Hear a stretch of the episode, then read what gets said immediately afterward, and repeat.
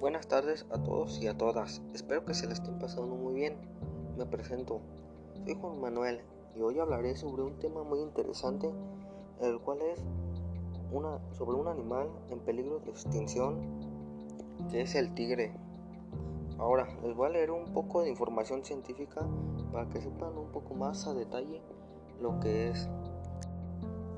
Una recuperación incierta en los últimos 100 años la población mundial de tigres se ha reducido en un 97% y tres de sus nueve subespecies se han extinguido. En 2010, las naciones en las que aún habitan los tigres hicieron un pacto innovador para duplicar la población mundial de tigres para el año 2022. Se comprometieron a proteger el hábitat natural y combatir el comercio internacional ilegal en torno a esta especie centrándose en la demanda de vino tigre y varias medicinas tradicionales.